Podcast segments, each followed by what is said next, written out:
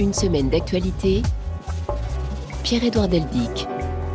Bonjour, merci d'être au rendez-vous. Nous allons, comme chaque semaine à cette heure-ci, vous proposer quelques repères dans l'actualité avec les reportages de la rédaction et le commentaire de notre invité. Aujourd'hui, Olivier Mongin, philosophe, essayiste. Il vient d'écrire Démocratie d'en haut, démocratie d'en bas dans le labyrinthe du politique, un essai dont nous allons bien sûr parler.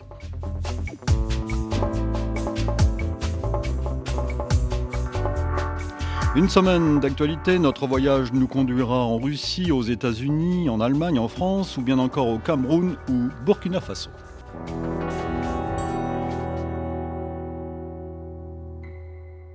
Et d'abord, ceci, une information à classer dans la rubrique Il lutte contre l'adversité en France singulièrement. En effet, les premiers médecins volants, on les appelle ainsi en anglais, venus de Dijon en avion, ont atterri jeudi à Nevers afin de faire face à la pénurie de soignants dans la Nièvre, un désert médical, malgré les critiques sur l'impact environnemental d'un tel déplacement. Huit médecins sont arrivés le matin et sont repartis le soir même pour des consultations. Ce pont aérien a pour but de relier une fois par semaine Nevers à la capitale régionale Dijon. Écoutez ce reportage d'Amélie Beaucourt. Ils sont huit à descendre du petit avion qui se pose ce matin sur le sol blanc et gelé de l'aéroport de Nevers. Généralistes, gynécologues, pneumologues et autres spécialistes pourront rencontrer leurs patients ici plutôt que les faire venir jusqu'à eux par la route qui traverse le massif du Morvan. 45 minutes de vol plutôt que 2h30 de train ou 3 heures de voiture, un gain de temps et une sécurité pour la cardiologue Rimentati qui était du voyage. Je viens à Nevers depuis plus qu'un an maintenant. Et c'est une route qui est très très dangereuse. J'ai eu des accidents, c'est pas facile en fait. Trois heures de route pour se concentrer euh, sur le trajet après faire toute une journée de travail, du bloc, des consultations. Même en train, il faut partir très tôt. Euh, des fois il y a des retards. Euh, donc c'est compliqué de faire le trajet en train ou en voiture et après travailler toute la journée, c'est pas facile. Vol retour prévu ce soir pour 5 des 8 médecins. La cardiologue et deux confrères ne rentreront que vendredi soir pour assurer le suivi des patients opérés ce jour. Pour le moment, la liaison aérienne est maintenue chaque jeudi et pourra au besoin se faire plus fréquente et accueillir d'autres passagers et plus uniquement des docteurs. Amélie Beaucourt, jeudi dernier. Avant d'écouter Olivier Mongin, rendons-nous au Liban maintenant. Après une suspension de plus d'un an, l'enquête sur l'explosion dévastatrice, on le sait, au port de Beyrouth a repris lundi malgré les énormes pressions politiques persistantes qui pèsent sur les épaules du juge Tarek Bitar. Deux responsables de la sécurité ont été inculpés à Beyrouth au début de la semaine. Paul Khalife. Jamais une affaire n'aura provoqué une telle polarisation au Liban. Après avoir divisé la classe politique et l'opinion publique, l'enquête sur l'explosion du port de Beyrouth a entraîné ce mardi une grave fissure au sein même de la justice. Tarek Bitar avait subitement relancé lundi son enquête après 13 mois de suspension. Son action était bloquée par d'interminables recours judiciaires déposés par d'anciens ministres et des députés qu'il a inculpés. Ce retour, accompagné de poursuites judiciaires contre deux responsables de services de sécurité et contre l'ex-chef de l'armée, n'était cependant pas du goût d'une partie de la magistrature. Le procureur général Rassan Aouaidat avait désavoué Tarek dès lundi, laissant entendre qu'il ne ferait pas exécuter les commissions rogatoires contre les personnes inculpées. La réponse du juge d'instruction ne s'est pas fait attendre. Mardi, il a inculpé le chef du parquet et trois autres magistrats liés au dossier de l'enquête. Il serait poursuivi pour homicide. La réponse du procureur général n'a pas tardé. Rassana Waidat a assuré que l'enquête restait suspendue et s'apprêterait à poursuivre en justice Tar Bitar pour usurpation de pouvoir. Dans ce contexte de dissension, on voit mal comment les interrogatoires des suspects prévus par le juge d'instruction en février pourront avoir lieu.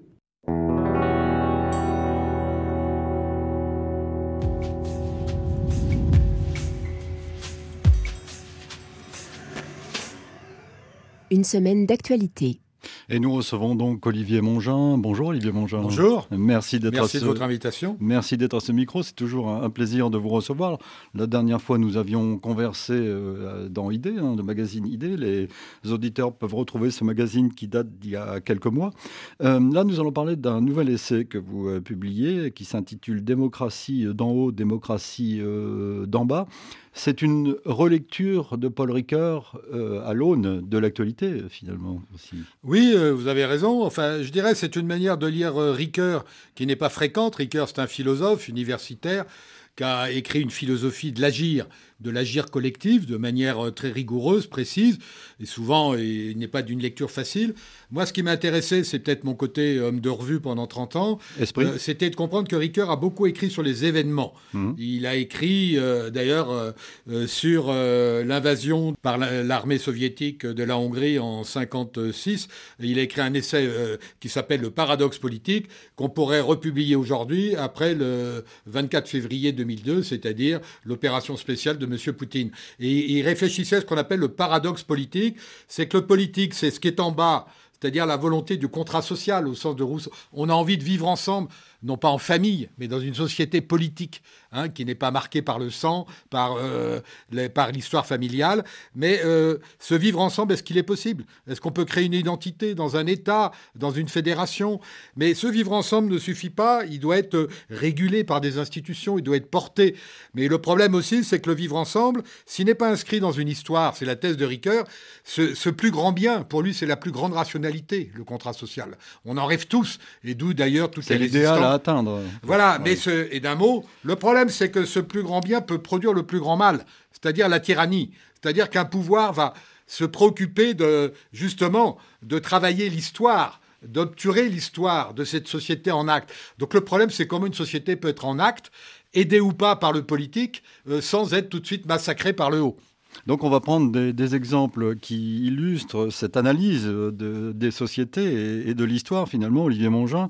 Euh, le Liban vous intéresse particulièrement Pourquoi ben, Le Liban, euh, moi j'y suis allé en 1982, la première fois. Euh, les, Israéliens venaient de pénétrer dans le sud du Liban et c'était encore très chaud. C'est là où j'ai connu Michel Serra, otage. alors le Liban, bien sûr, je le connais. Le Liban, pour moi, justement, c'est paradoxal. C'est une société politique complètement bloquée. Hein, et même depuis les accords de Taef, euh, on l'a entendu là dans votre reportage, on a une justice est un peu aux ordres du politique, donc on n'a pas d'autonomie du judiciaire, d'où tous les déboires du juge Bittard, etc. Euh, par contre, on a une société qui est quand même, il y a eu un mouvement il y a trois ans très important de société, qui est très actif, je dirais même activiste. Beyrouth est une ville qui a gardé un peu euh, de, sa présence très forte, une ville nocturne, c'est une ville où la presse n'est pas morte. pour moi, c'était ça aussi. Beyrouth, c'était dans ce Proche-Orient compliqué et très marqué aujourd'hui par les Émirats ou l'Arabie Saoudite. Euh, Beyrouth, euh, c'était pas Dubaï euh, ou Riyad. Beyrouth, c'était une ville et ça rien, c'était pas en, cela une ville européenne. C'était une ville d'intellectuels. C'était une ville d'expression, de liberté de la presse. Je me souviens de groupe Nahar, de M. Hassan Tweni, qui était un grand seigneur à sa manière. Mais c'est des gens qui faisaient vivre une société à travers la liberté d'expression. Aujourd'hui, tout ça est moins brillant, mais on a quand même ce face-à-face entre une société qui essaie de, bouger et qui tient le coup euh, dans les situations économiques qu'on sait, et puis un pouvoir, mais c'est même pas un pouvoir tyrannique qui s'abat sur le haut, on pourrait presque dire c'est un pouvoir inexistant, c'est un pouvoir nul. Mais alors, d'un mot simplement, je citais Michel Serra, n'oublions pas qu'il ne faut pas voir le Liban par rapport à l'intérieur. Le Liban, il est sous pression. Et vous ne pouvez pas comprendre grand-chose au Liban si on ne comprend pas tout le jeu, et de la Syrie, et de l'Iran, et de la... voilà. Et je rappelle que Michel Serra, mort comme otage, a écrit un livre qui s'appelle L'État de barbarie, qui montre que justement, on en parlera peut-être à propos de Poutine, euh, un État barbare, c'est pas un État où la population est barbare, c'est un État qui n'en finit pas de déstabiliser pour ne pas instituer.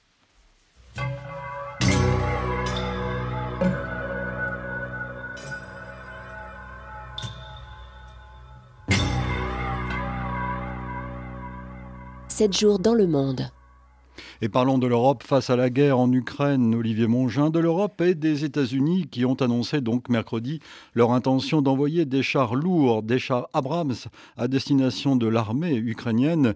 Il s'agit d'aider le pays à se préparer aux prochaines étapes de la guerre, 11 mois après l'invasion russe, et de réaffirmer en quelque sorte l'unité des alliés. C'est Joe Biden lui-même qui en a fait l'annonce à Washington, Guillaume Nodin. Le char Abrams, c'est ce qui se fait de mieux dans le genre, dit fièrement l'administration Biden, mais c'est aussi compliqué à mettre en œuvre. L'annonce, pour spectaculaire qu'elle soit, ne se concrétisera pas sur le champ de bataille avant plusieurs mois de formation et de préparation. En attendant, elle permet aux États-Unis de remettre en ordre une alliance qui avait ces derniers temps semblé hésiter. Finalement, encouragés par l'engagement américain, les alliés européens vont fournir des chars lourds et légers à l'Ukraine pour renforcer sa capacité à défendre, voire à reconquérir son territoire, tout en se préparant à des contre-offensives. Et c'est ce qui compte pour Joe Biden. L'annonce d'aujourd'hui résulte du travail acharné et de l'engagement de pays du monde entier menés par les États-Unis d'Amérique pour aider l'Ukraine à défendre sa souveraineté et son intégrité territoriale. C'est de cela qu'il s'agit, aider l'Ukraine à défendre et à protéger le territoire ukrainien. Ce n'est pas une menace offensive contre la Russie. Si les troupes russes retournent en Russie, car c'est là qu'est leur place, cette guerre sera terminée aujourd'hui. Car le risque, c'est que ce pas en avant soit considéré comme une escalade et une provocation par la Russie. Le Kremlin a déjà expliqué que les chars américains comme européens partiront en fumée. Vous le savez, Olivier Mongin, de son côté, l'Allemagne va livrer dans un premier temps 14 chars d'assaut de type Léopard, cette fois à l'Ukraine, pour faire face à une prochaine offensive russe. À Berlin, mercredi, Nathalie Versieux. Olaf Scholz ne veut pas céder aux pressions de l'extérieur. Il est convaincu que l'Allemagne ne doit pas s'isoler face à la Russie pour les livraisons d'armes. Il a donc attendu le soutien des Américains pour livrer ses chars de combat Léopard à Kiev. Devant le Bundestag, la chambre du Parlement allemand, le chancelier a précisé ce midi son point de vue à ce sujet. Dans tout ce que nous faisons, nous devons toujours nous assurer que nous faisons ce qui est possible et nécessaire pour soutenir l'Ukraine, tout en évitant une escalade de la guerre entre la Russie et l'Ukraine qui mènerait à une guerre entre la Russie et l'OTAN.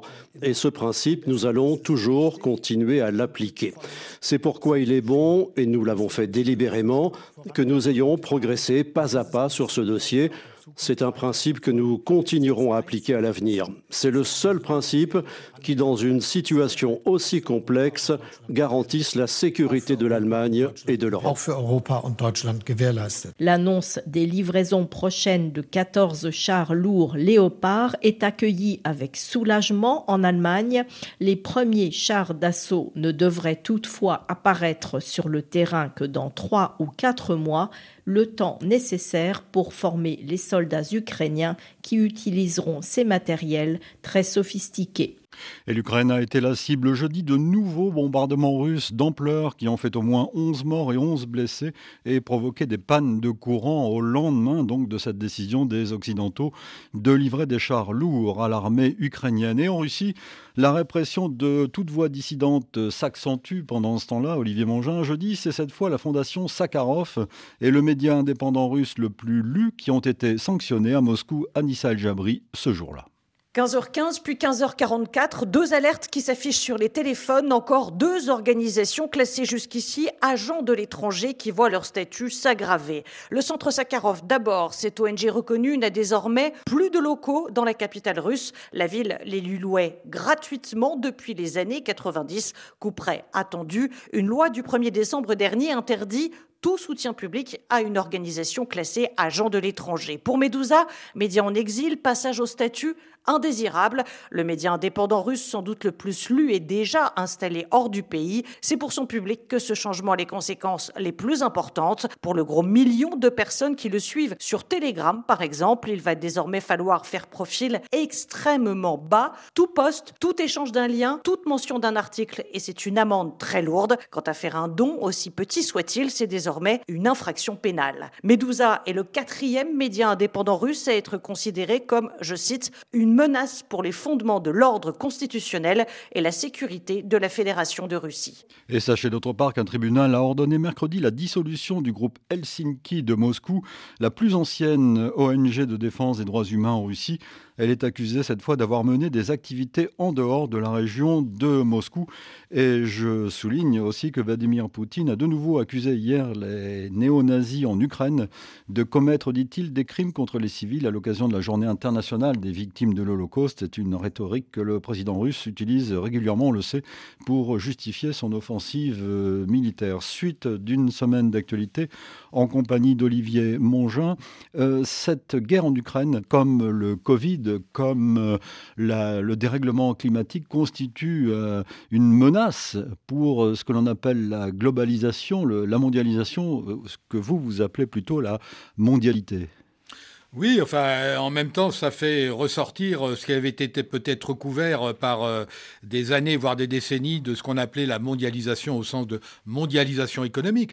C'est-à-dire qu'on a vécu idéologiquement dans notre Occident, mais on avait y revenir, je suis là aussi pour le défendre contre Poutine, mais on a quand même, euh, on a quand même vécu de cette illusion que l'économie ouverte allait progressivement démocratiser euh, de nombreux territoires. Et on a commencé par la Chine. La, question de la Russie, c'était plus compliqué. Mais à commencer en quelque sorte la fin de l'histoire. Euh, exactement. Mais il y avait, euh, au-delà de la fin de l'histoire, il y avait cette idée, effectivement, que, au fond, le doux commerce devait pacifier les mœurs. Or, aujourd'hui, ce qu'on voit revenir de tous les côtés, c'est ce que j'appelle, avec d'autres, une violence, mais qui est multiple. La violence, au fond, on l'a vécu, elle est mondialisée d'abord. On l'a vécu avec le Covid, époque durant laquelle, justement, j'ai pris le temps d'écrire ce livre. Euh, on a eu le terrorisme, parce que euh, cette violence guerrière est une espèce d'avancée terroriste à sa manière. Donc le terrorisme, il n'est pas nouveau. On va le retrouver en Afrique tout à l'heure. Euh, on, a vécu aussi, au-delà de la pandémie, on, a vécu un, certain nombre de, de, violences multiples. Vous les avez évoquées, des règlements climatiques, etc.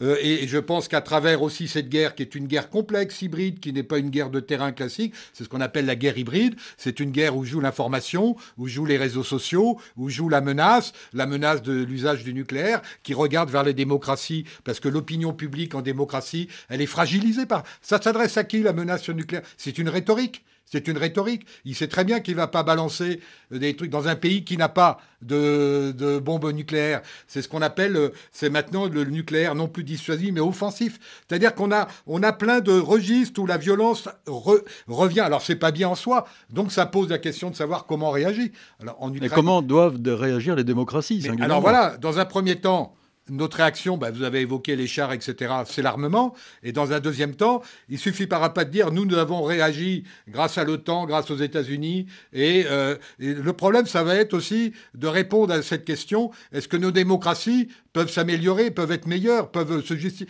Parce qu'il y a tout un discours aujourd'hui qui arrive de Chine euh, avec Xi Jinping comme de Poutine. Ils se retrouvaient, n'oubliez jamais, début 2022, euh, c'était je ne sais plus quel jeu, ils se retrouvaient un peu avant la guerre. Ils ont écrit un texte d'une douzaine de pages, je crois, qui consistait à dire mais nous, on n'est pas antidémocrates. Euh, si, on est antidémocrates, mais antidémocrates occidentaux. Nous, nous avons notre conception de la démocratie. Mmh. C'est ce que Hamid Bozarslan, qui a fait un beau livre là-dessus, appelle les antidémocraties. Mais c'est des antidémocraties qui disent nous, nous avons notre conception de la démocratie. Nous, Chinois, nous avons notre conception de la démocratie. Et Poutine va regarder nos démocraties, regarder qu'est-ce que c'est que ces mœurs euh, épouvantables, etc., cette déréliction. Euh, c'est bon. Et, et, là, les démocraties, suffit pas de répondre à la guerre par la guerre. Euh, même s'il le faut, il n'y a aucune ambiguïté dans ma bouche, il faut quand même avoir un discours qui fasse que les démocraties soient valorisées. Parce que l'Europe aussi, Olivier Mongin avait oublié euh, l'histoire, avait oublié la, politique. Hein. C'était le grand marché, le grand marché, le grand marché. On est tout à fait d'accord. Le, livre, il, est sur la double crise à travers cette mondialisation strictement économique. Ça ne veut pas dire qu'il n'y a pas de l'économie. Mais euh, on voit qu'il y a une crise de la représentation politique, j'insiste pas, qui est liée à une crise de la représentation historique. Alors qu'est-ce qui se passe tout d'un coup là? C'était très clair dans vos reportages. Tout d'un coup, on s'aperçoit que bah, l'Europe, elle bouge. D'abord, elle se reconstitue un peu vers le nord. On voit très bien le rôle de la Pologne, qui est extrêmement important. La Pologne qui fait quand même partie pour nous des pays illibéraux. Problème de la justice, problème de la presse, problème des hmm. droits. Avec la Hongrie. Et, hmm. problème euh, IVG, etc. Euh, de l'autre côté, on voit deux pays importants, Suède, Finlande, qui rentrent dans l'OTAN, ou qui désirent rentrer dans l'OTAN. Donc on voit une Europe qui se reconstitue vers le nord qui est une Europe un peu des social-démocraties, compliquée, parce que les social-démocraties, aujourd'hui, elles se heurtent à la question de l'immigration. L'oublions pas. Elles ne sont pas sanctifiables totalement en termes démocratiques. Et de l'autre côté, on voit euh, notre Europe à nous, qui était portée par un peu le couple franco-allemand, euh, non pas délité, mais on voit très intéressant. Dont on a fêté le 60e anniversaire. on, voit les, vous avez tout, on voit une Europe qui va peut-être euh, pour l'instant, c'est l'OTAN qui, on pourrait dire, se reconsolide, mais on voit une Europe qui, qui, est confrontée à ses propres contradictions entre États-nations. Et pour cela, euh, Olivier Mongin, l'exemple de l'Allemagne est particulièrement éclairant. Alors, l'exemple de l'Allemagne, il est, il, est, il est fascinant avec Scholz. Parce que d'une certaine manière, euh, on voit très très bien que Scholz est un social-démocrate, mmh. SPD, et depuis Willy Brandt, on est tourné vers l'Est, pour des raisons économiques, mais aussi un peu sécuritaires et autres. Mais on sait aussi que c'était le meilleur allié de l'OTAN, et que pour les États-Unis, le pays le plus important, c'est l'Allemagne, post-histoire Deuxième Guerre mondiale.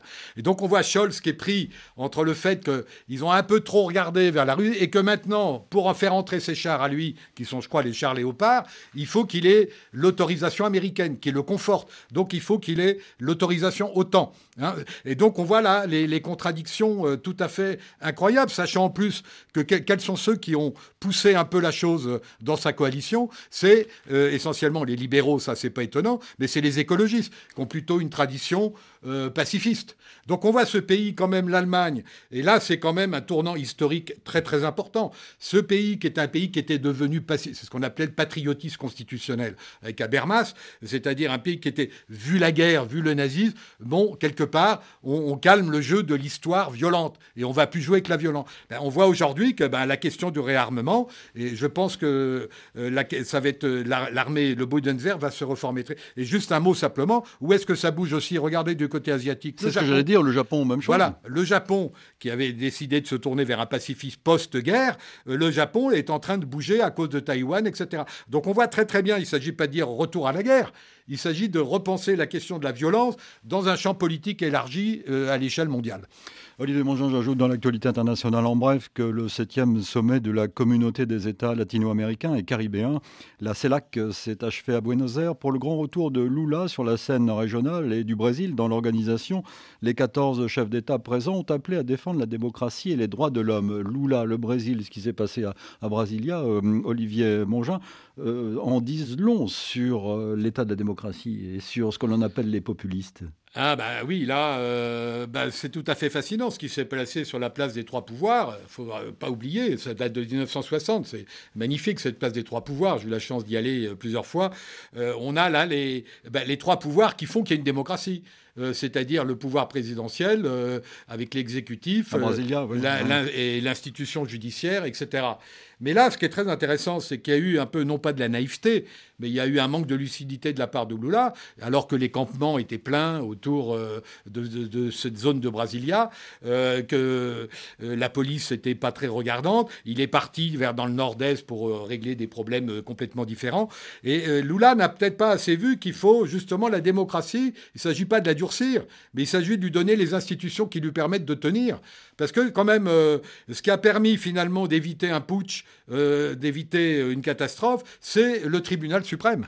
C'est-à-dire, c'est la Cour de justice. C'est cette justice qui ne parle plus au Liban. Là, elle a joué son rôle, alors que justement l'exécutif n'était pas là, euh, parce que Lula aussi euh, eh ben, est confronté maintenant à, n'oubliez jamais, euh, Brasilia naît en 1960, cette mais après on a 20 ans, 67-87, de dictature militaire, et ces dictatures militaires, où il y a eu des amnisties, etc., aujourd'hui, l'armée, il faut la démocratiser aussi. Et ce problème, on le retrouve ailleurs, et le problème de la, le problème, je dirais, de l'assurance démocratique. Vous avez le même problème au Pérou dans d'autres contextes. En ce moment, oui, avec on, on a la nécessité de retrouver, au-delà de populations qui portent le désir de démocratie ou non, euh, on a la nécessité de repenser des institutions qui portent. Et même chez nous, les institutions, elles peuvent être fragilisées. On va parler de la France dans un instant, Olivier, mais on pourrait parler du Chili de l'exemple du, du, Chili. Ben moi, une des choses qui, pour moi, les plus De cette constitution qui a été élaborée longuement, mais qui a été rejetée par référendum. Voilà, par le tout à fait. Parce que là, on a un exemple, je trouve, tout à fait passionnant,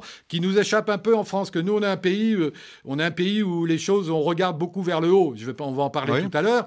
On a un pays jacobin qui a été porté euh, aussi par la monarchie, l'Église catholique. Donc, c'est un pays qui qui, qui, qui, porte très fort son haut, sa hauteur. Hein. on, va, on va certainement en reparler. Mais là, ce qui est intéressant avec le Chili, c'est qu'il y avait l'idée, après une crise assez profonde liée à des mouvements sociaux, je crois que c'était 2019, il y a eu l'idée, on va refonder une constitution. C'est important une constitution. Tout ça, on redécouvre aussi un peu ces questions-là. Une constitution, c'est ce qui porte dans l'histoire d'une société démocratique. Alors là, très vite, il y a eu un référendum qui a autorisé une convention pour écrire la nouvelle constitution. Ce référendum, il a été, euh, ça a été un succès, mhm. je crois, 72%, etc. Mais après, il y a eu l'écriture. Alors, ce qui est très intéressant de ce projet de constitution, qui a finalement échoué. Mais on voit que cette écriture qui était portée par des associations, par euh, des ONG, des gens venus d'ONG, donc des gens qui n'aient pas de parti politique, où il y avait qu'un tiers de représentants de partis politiques, euh, elle n'a peut-être pas été assez pédagogique. Elle n'a pas fait un travail suffisant pour que la, pour que la population passe au-dessus de certaines réticences. Mais on était quand même dans l'esprit de Paul Ricoeur, euh, dans ce travail. Mais bien sûr. Hein. Mais voyez qu'au fond, depuis même ce qu'on dit depuis le début, il faut peut-être surtout nous en Occident arrêter de voir toujours. Bien sûr, il y a la guerre et le décideur, c'est le président, c'est celui qui touche le, le bouton nucléaire, c'est le président jusqu'à nouvel ordre. Bon, si c'est le cas, mais on a tendance à toujours regarder le politique par le haut, par l'État. Ça ne veut pas dire qu'il en faut pas. Moi, je ne suis pas nécessairement un partisan de la démocratie directe, mais le problème d'une société démocratique, elle, se porte depuis le bas. Et d'ailleurs, ces crises-là, on les connaît, nous, maintenant, un peu partout en Europe. C'est lié au populisme. Mais le populisme, il ne va pas nécessairement vers le Rassemblement national de Mme Le Pen. Il y a peut-être euh, d'autres manières de porter le bas. Alors, ça passe par des institutions. Les institutions, c'est la justice. Les institutions, c'est aussi des institutions qui font qu'un esprit national existe. Mais regardez chez nous, même la crise de l'éducation nationale, c'est quand même quelque chose de très impressionnant. Et donc, il, faut repenser aussi la démocratie comme pouvant se constituer et s'instituer. D'où l'exemple, moi, je trouve fascinant euh, de ce qui s'est passé au Chili, qui a échoué. Ça va être repris de manière moins radicale parce que les partis ont repris mhm. un peu la, main, mais euh, je trouve très intéressant. Alors pourquoi ça se passe en Amérique latine ou lusophone? C'est que c'est des pays, contrairement à nous, nous on a eu tendance un peu à unifier les identités euh, culturelles, euh, euh, etc. la grande force de l'Amérique latine, la force et la faiblesse, c'est d'être à multi-identité indienne, précolombienne, parce que ça renvoie à tout ça, mhm. métisse, et, même le problème noir avec l'esclavage. Donc tout ce monde-là, il faut arriver à en faire un ensemble. Et je pense qu'en Afrique, on a les mêmes questions dans de très nombreux pays. Vous connaissez ça mieux que moi.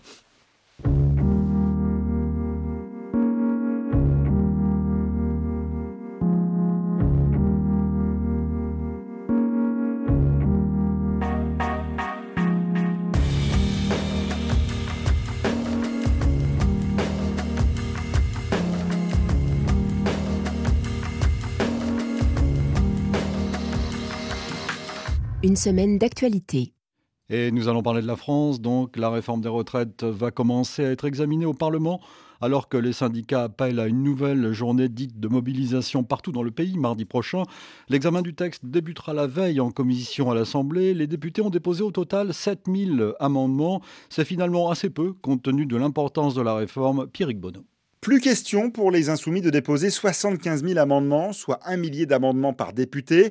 C'est ce qu'envisageait la patronne du groupe Mathilde Panot en octobre dernier pour faire obstruction au débat, mais cette stratégie n'est plus d'actualité car depuis, le gouvernement a choisi de faire passer sa réforme par le biais d'une procédure bien particulière, le projet de loi de financement rectificatif de la sécurité sociale, qui limite à 20 jours l'examen du texte à l'Assemblée. En clair, si les députés veulent avoir le temps de débattre du cœur du sujet, le report de l'âge légal de départ à le fameux article 7, ils doivent limiter le nombre d'amendements qu'ils déposent. La France insoumise a donc rédigé un peu plus de 3000 amendements, les écologistes et les socialistes un millier chacun, seulement 75 pour le Rassemblement national, dont beaucoup d'amendements de suppression pure et simple de ce que propose le gouvernement.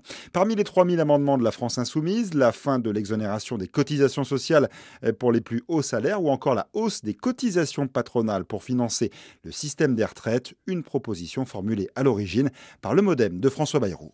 Notez aussi que, se pliant à une décision de la justice européenne, la France a annoncé renoncer à autoriser euh, par dérogation le néonicotinoïde pour protéger les semences de betteraves sucrières qui doivent être plantées en mars.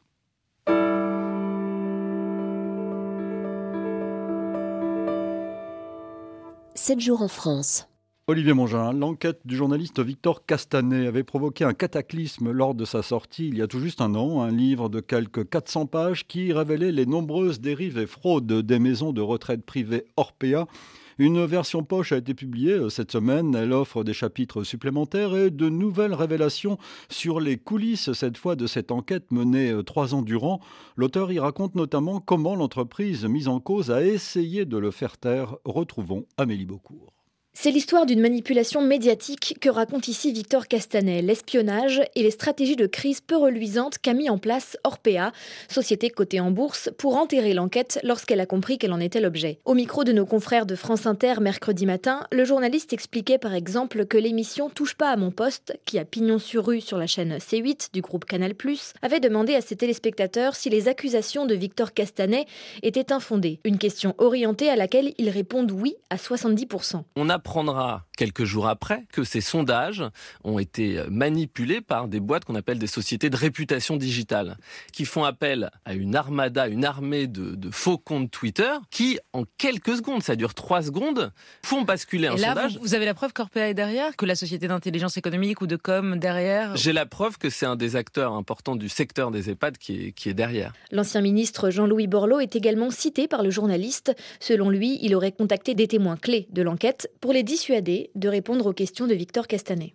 Autre fait parlant, avant de vous retrouver, Olivier Mongin, fait parlant, si j'ose dire, cette semaine en France, qui montre le niveau de dégradation de certains services publics. Le magazine 60 millions de consommateurs et la défenseur des droits de l'homme dénonce dans une enquête publiée jeudi les difficultés auxquelles sont confrontés les Français aujourd'hui, Français qui ont du mal avec Internet ou ne souhaitent pas passer par cet outil envahissant pour leurs démarches administratives. Pierre Olivier. L'assurance maladie, bonjour. Assurance maladie, caisse d'allocation familiale ou pôle emploi, autant de musique d'attente que 30% des Français en froid avec Internet connaissent bien, trop bien même, et pas seulement les plus âgés.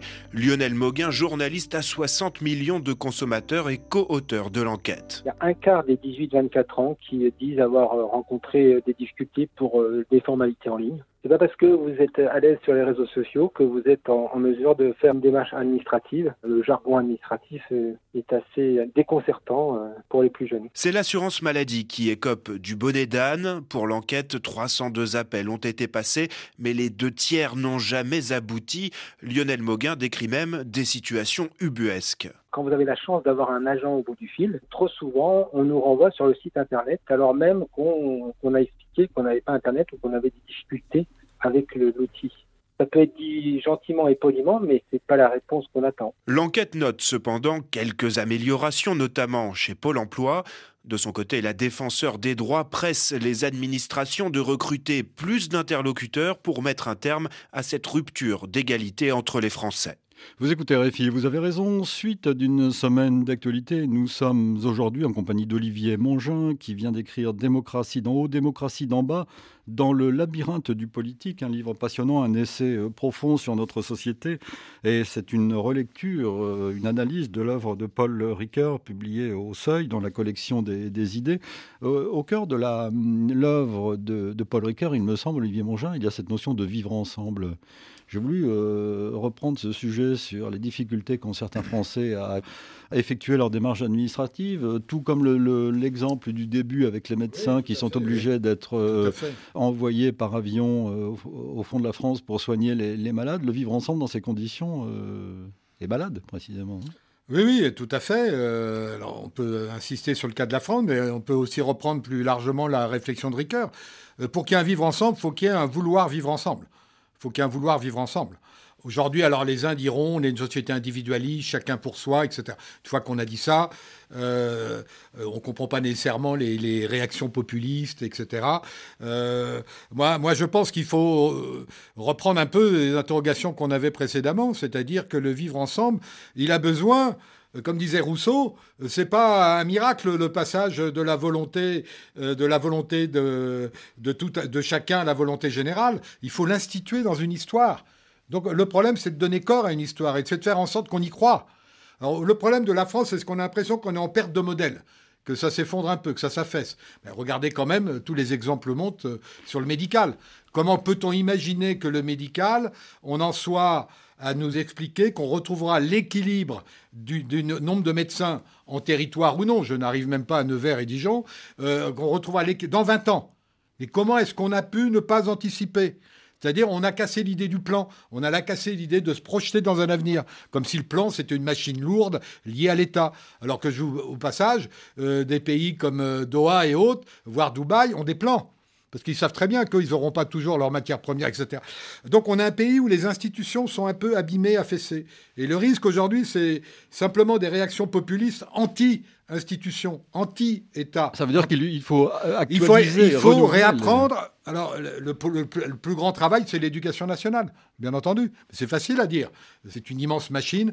Euh, qu'est-ce que c'est qu'aujourd'hui réapprendre les vertus de la République à un gamin qui vit dans Internet? Et lui, a priori, s'y retrouve un petit peu euh, sur Netflix et tout ça.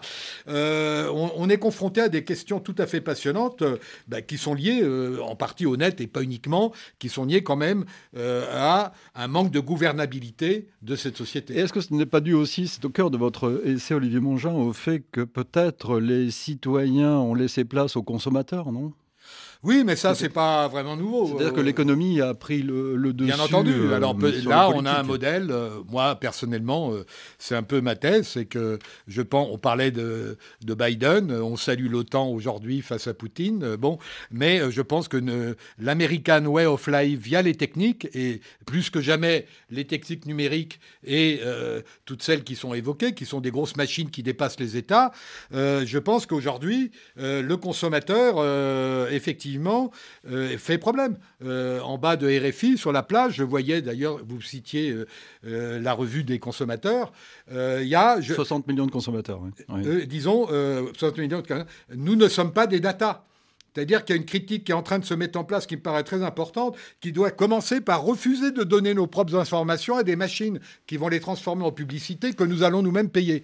On est dans un cercle vicieux totalement délirant. Hmm. Après, euh, c'est pas ça qui va refaire la politique. Donc on a une crise de représentation politique.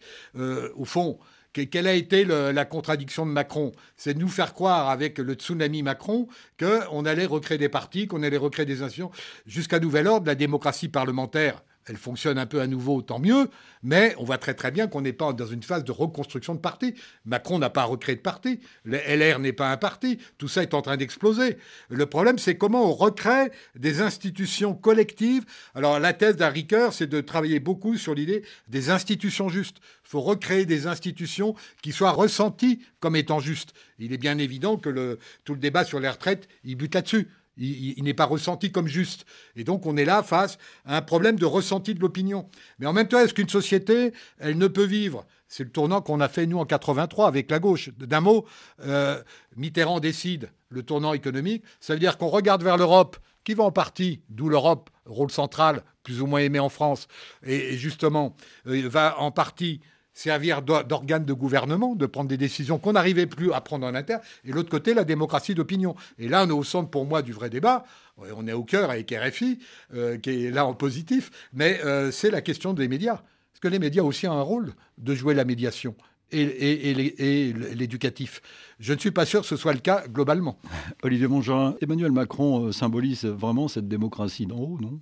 C'est assez paradoxal qu'il soit aussi euh, omniprésent aujourd'hui, lui qui euh, connaît l'œuvre de Paul Ricoeur. D'ailleurs, vous l'avez connu, euh, Emmanuel Macron, à l'époque où il s'intéressait à. Je pense qu'il ne faut pas demander à Macron d'être ce qu'il n'est pas. Il n'est pas là pour appliquer l'œuvre de Ricoeur. Je pense que c'est plus un, un, littéraire, un homme de théâtre. avec, Mais s'il y a beaucoup intéressé. Même qu'un philosophe. Oui, il a été son éditeur. Ça ne veut pas dire qu'après, de toute façon, il faut être un strict imbécile pour croire qu'on applique les idées d'un philosophe. Je n'ai jamais cru au conseiller du prince. Hein. Donc, euh, lui, il est devenu prince. Il s'est d'ailleurs passé de conseiller. C'est un de ses problèmes, c'est qu'il manque un peu de conseiller. Il est assez isolé. Non, Macron, je pense qu'il est tombé, euh, je veux dire, dans le piège de la Ve République, qui est la constitution de la Ve, qui a été faite pour le général de Gaulle, qui était une constitution tout en verticalité. Et, Macron, il est tout en verticalité. Avec de temps en temps, quand ça, chauffe un peu en bas, il nous fait le grand débat, et, il y va. Il va se chauffer, euh, il y va. Mais Macron, au fond, ça rejoint un peu toutes vos interrogations. Macron, il n'aime pas les médiations. Il s'est buté tout de suite avec euh, Laurent Berger et on a loupé ce qu'on dit de la réforme des retraites, la fameuse réforme à point. Macron, il se bute sur les médiations. Mais quelque part, ne l'oubliez pas, Macron, il est de génération, ce qui n'est pas la mienne. Hein, euh, c'est-à-dire, on rejoint tout ce qui a été dit tout à l'heure, euh, c'est quelqu'un qui est un homme des nouvelles technologies. Et qu'est-ce qui définit le numérique? C'est ce qu'on appelle la désintermédiation. Voilà, d'où les réactions. La fonction publique, elle devait répondre avec de la médiation. et non pas de nous répondre à aller taper Internet. Et là, il y a un très gros problème, c'est qu'Internet ne favorise pas la médiation à un moment où les médiations véritables, institutionnelles et historiques sont fragilisées. On est comme dans une situation difficile. Et Macron, Macron je pense que ça, il ne le sent pas.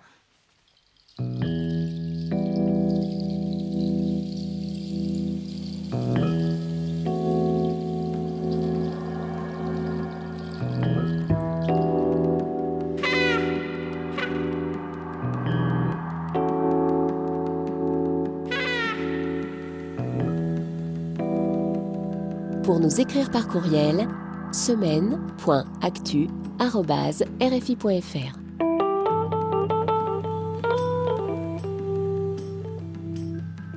Notre adresse électronique, merci pour vos messages. Un salut à quelques-uns de nos auditeurs fidèles, comme chaque samedi.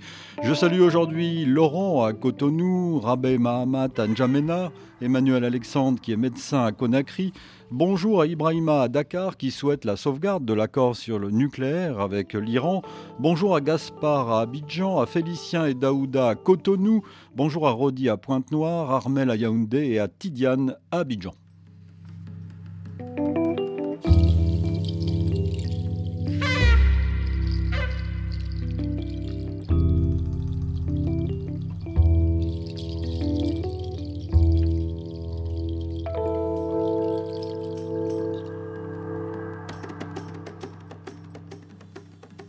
Une semaine d'actualité.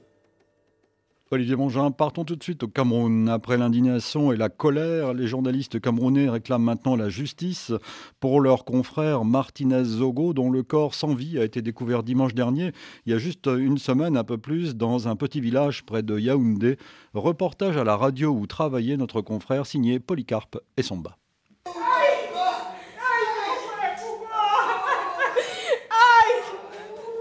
Des pleurs et des lamentations qui transpercent le silence dans cette salle de rédaction d'Amplitude FM. Depuis le matin, une nuée de journalistes a pris d'assaut les lieux. Ce qu'on vit actuellement avec euh, le cas de l'assassinat de Martinez Zogo est proprement euh, impensable. On croyait avoir traversé les pires moments euh, dans l'histoire de la presse camerounaise. On a vécu les années de braise ici, dans ce pays. je pense qu'on n'a pas atteint de tels degrés d'horreur. C'est difficile, ça fait surtout peur qu'on en soit à un tel niveau d'humanisation. Un studio de la musique religieuse est diffusé en boucle. Il y a un peu plus de 10 heures et normalement à cette heure-là, Martinez Zogo est sur les ondes. Son réalisateur est bien en poste, mais le siège de l'animateur de l'émission Embouteillage est désespérément vide. Alors si je devais être à l'antenne, en train de vérifier ce qui va suivre, parce qu'à l'heure il est 10h50, il est en train de, il est en train de parler à la République et on attendait la prochaine pause qui intervenait vers 11h20. Il arrivait à 9h30, il venait nous demander si tout va bien parce qu'il commençait par là. À l'extérieur, la foule de journalistes éplorés a continué de grossir, rejoint par des centaines d'auditeurs du journaliste avec qui un bouquet de fleurs ou une bougie. Olivier Mongin, la France a reçu mardi une demande formelle de retrait de ses troupes du Burkina Faso. Le ministère français des Affaires étrangères l'a confirmé. Depuis quelques jours, Ouagadougou a affirmé demander à Paris de retirer les troupes présentes sur son sol dans un délai d'un mois. La France disait de son côté attendre des clarifications du président de la transition, Ibrahim Traoré, Magali Lagrange. La France donnera suite à la demande du Burkina Faso, confirme le ministère français des Affaires étrangères. Celui-ci indique avoir reçu formellement la dénonciation de l'accord de 2018 relatif au statut des forces françaises présentes sur son sol, dénonciation qui prend effet un mois après la réception de la notification écrite. Les quelques 400 éléments des forces spéciales françaises, la force Sabre, hébergée sur une base près de Ouagadougou, devraient donc quitter le Burkina Faso avant la fin du mois de février. Cette demande des autorités burkinabé avait d'abord été annoncé par l'agence d'information du Burkina Faso, puis confirmé par le porte-parole du gouvernement burkinabé. Il ne s'agit pas de la fin des relations diplomatiques entre le Burkina Faso et la France, avait toutefois précisé Jean-Emmanuel Ouedraogo. Paris a déjà achevé en août dernier le retrait de ses militaires du Mali. Des soldats français sont toujours déployés au Sahel, au Niger et au Tchad. Et Théodore, qui nous écoute à Téviclin au Bénin, écrit ceci N'allons-nous pas quitter un problème français pour rentrer dans un problème russe plus grave euh, en Afrique? Euh, Suite d'une semaine d'actualité avec euh, Olivier Mongin, et nous reparlons de la démocratie, qui est un sujet qui concerne aussi l'Afrique, les, les, pays africains, et toujours cette lutte démocratie-antidémocratie de plus en plus forte, en fait. Oui, moi je crois qu'il faut revenir quand même une réflexion un peu forte sur la démocratie qu'on a portée, nous, depuis le 18e, euh, avant même la Révolution. La Aufklärung, c'était l'idée qu'il fallait créer les, les, conditions de les... Les lumières. On, parlait de ce journaliste-là, africain, qui vient d'être... Euh, c'est-à-dire la liberté d'expression, c'est quelque chose d'association, etc. Toutes ces libertés qui ont été créées, même avant qu'on pense la Révolution, c'est fondamental. Alors moi, ce que je dirais, c'est qu'aujourd'hui, on voit très très bien qu'on n'est plus dans un moment guerre froide. Euh, on n'est plus aussi euh, sur le plan guerrier dans un moment euh, simplement guerre antiterroriste. On voit très très bien comment justement on est débarqué du Burkina non sans raison. Mais après, comment ça va se passer sur le terrain les, Je lisais qu'il y avait 50 000 volontaires de défense de la patrie qui venaient d'être décidés d'en haut aussi au Burkina. tout ça nous promet quand même des violences diverses, multiples, etc. Donc ce problème de la violence, il est fondamental et je pense que face aux antidémocraties qui se mettent en place, avec ou sans guerre, la Chine n'est pas Poutine, il, faut être capable quand même de, revaloriser ce, la, ce que sont les de la démocratie. Les ressorts de la démocratie, ils ne sont pas multiples c'est l'idée qu'il faut d'abord respecter la souveraineté populaire. C'est la représentation politique. Et, elle est fatiguée, la représentation politique, chez nous. Hein, on le voit très très bien. Euh, ça a été évoqué. Ensuite, c'est l'institution judiciaire. C'est l'état de droit. C'est fondamental. Et ensuite, c'est les droits de l'individu. On voit très bien qu'ils passent par tous ces mouvements du Irak à des mouvements au Soudan ou en Afrique. C'est des mouvements très importants, mais qui butent sur un des, États qui veulent les, euh, d'une certaine manière, on pourrait dire, les catapulter.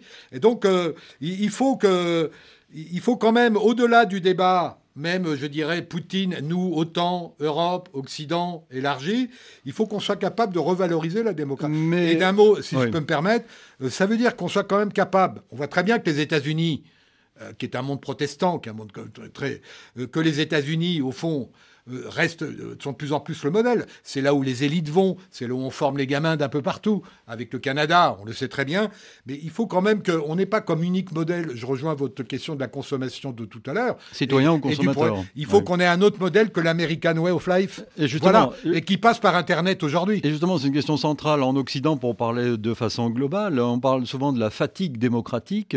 Euh, il faut que le consommateur devienne sans doute davantage citoyen dans cet Occident. Tout à fait il faut déjà, on est dans une s'emparer de la politique. On est dans un monde où la victimisation, ce qui n'est pas du tout injustifié, dans le cas des femmes en tout cas, euh, euh, ne doit pas empêcher de repenser le passage de la victime au citoyen le contrat social, il était fait pour ça. C'est comment on passe de la guerre à la paix. C'est-à-dire comment on passe du statut de victime au statut de citoyen. Mais je pense que le citoyen, il ne peut pas se nourrir uniquement bah, d'Internet. On n'est pas des morceaux de data. Et donc, le gros problème, il va être d'imaginer autre chose. Alors, on ne va pas réinventer les utopies qu'on peut avoir des effets catastrophistes au XXe siècle, mais on voit très bien que la question de l'imaginaire est fondamentale. Or, moi, l'imaginaire aujourd'hui, je le trouve un peu plus en Afrique, euh, dans l'art, même dans la manière de parler, euh, dans l'anthropologie, euh, ou en Amérique latine, que dans une Europe qui est aujourd'hui un petit peu fatiguée. Et c'est un auditeur fidèle de RFI qui parle. Et qui reste pro-européen, oui. Merci Olivier Mongin. Votre essai que je recommande évidemment s'intitule Démocratie d'en haut, démocratie d'en bas. Dans le labyrinthe du politique, il est publié au seuil. Une semaine d'actualité réalisée évidemment par Vanessa Rovansky. Je vous rappelle que vous pouvez retrouver tous les numéros de cette émission sur le site de la radio et votre plateforme de recherche préférée. Et nous vous donnons rendez-vous demain pour le magazine Idée, une émission que vous connaissez bien, Olivier Mongin. Et nous nous intéresserons à la colonisation française, à son coût précisément. Avec notre invité Denis Cognot, il est professeur à l'école d'économie de Paris, directeur de recherche à l'Institut de recherche pour le développement, l'IRD, directeur d'études à l'école des hautes études en sciences sociales et il est l'auteur du livre Un empire bon marché, histoire et économie politique de la colonisation française 19e, 21e siècle euh, au seuil. Selon lui, la colonisation n'a pas coûté très cher euh, à la France. Demain dimanche, je vous recommande ce numéro, 15h10 temps universel, 16h10 heure de Paris. Bon week-end, bonne semaine, dans un instant un nouveau journal sur RFI.